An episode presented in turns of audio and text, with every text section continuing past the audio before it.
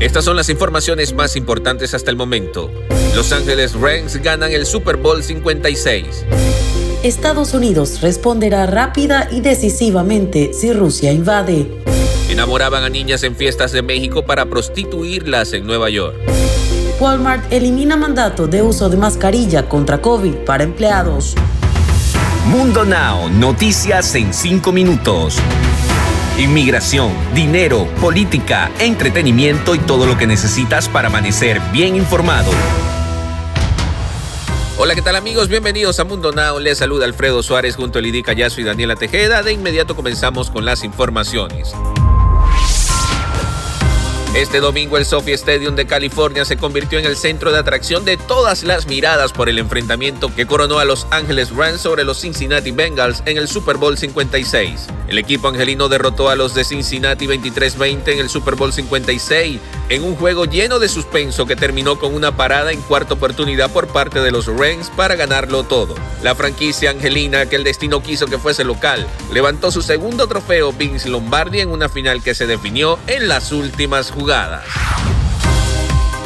El presidente Joe Biden habló por teléfono con el presidente ucraniano Volodymyr Zelensky el domingo y reafirmó que Estados Unidos y sus aliados responderían rápida y decisivamente si Rusia decide invadir Ucrania. El presidente Biden reafirmó el compromiso del país con la soberanía y la integridad territorial de Ucrania y dejó claro que Estados Unidos respondería rápida y decisivamente junto con sus aliados y socios a cualquier nueva agresión rusa contra Ucrania según una descripción de la conversación hecha por la Casa Blanca. La llamada, que duró unos 50 minutos, se produjo un día después de que Biden advirtiera a su homólogo ruso, Vladimir Putin, que habrá consecuencias ante una invasión a gran escala de Ucrania, que según funcionarios estadounidenses podría ser inminente. Un poblado en el centro de México era el centro de operaciones de una organización criminal que se dedicó a reclutar jóvenes y niñas para llevarlas a Nueva York. Allí lejos de su familia y sin documentos legales, las obligaban a prostituirse varias veces a golpes. Cinco miembros de la banda recibieron esta semana sentencias de hasta 39 años de prisión en una corte federal neoyorquina. Seis víctimas, una de las cuales tenía 14 años cuando se volvió esclava sexual, testificaron en un juicio contra estos tratantes en la Corte del Distrito Este de Nueva York. Cada una de ellas escribió el abuso físico y sexual que sufrieron durante varios años por parte de los acusados, todos ellos familiares. Walmart actualizó su política COVID-19 para sus empleados en Estados Unidos y eliminó la orden para el uso obligatorio de mascarilla para aquellos que estén completamente vacunados y su política de licencia por enfermedad COVID-19, según anunció la compañía. La cadena de supermercados más grande del país anunció los cambios cuando varios estados, desde Nueva York hasta California, emitieron sus propios planes para levantar los mandatos de máscaras en espacios interiores a medida que disminuye en los casos de Omicron. Con la medida ya no se requerirá que los empleados de Walmart que estén completamente vacunados usen mascarillas, a menos que así lo exijan los gobiernos estatales o locales.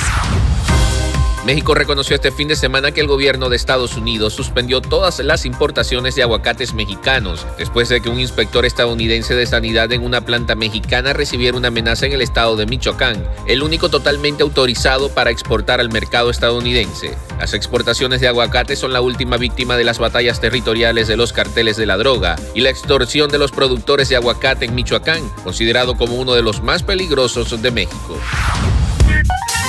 Y con ustedes es momento de presentar las noticias más actuales en el mundo del entretenimiento. La noche de este sábado, el cantante de música grupera Cristian Nodal dejó un anuncio en su cuenta de Instagram en donde confirmaba la separación con su prometida Belinda. Este texto sorprendió a todos los seguidores de la pareja Nodelli y comenzaron a circular las supuestas razones de la ruptura. Desde hace ya algunos meses se habían mencionado de supuestos problemas en esta relación y los rumores de separación comenzaron. Sin embargo, ninguno de los cantantes había salido a hablar del tema en una ocasión se vio como Nodal estaba harto del ruido que estaba haciendo su prometida con un utensilio.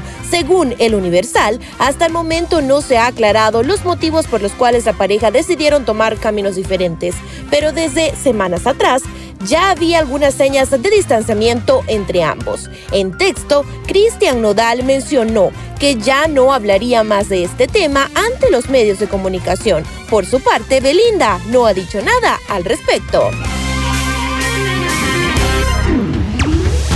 Y esto fue todo por este episodio de Mundo Now. Les recordamos que estamos en www.mundohispánico.com.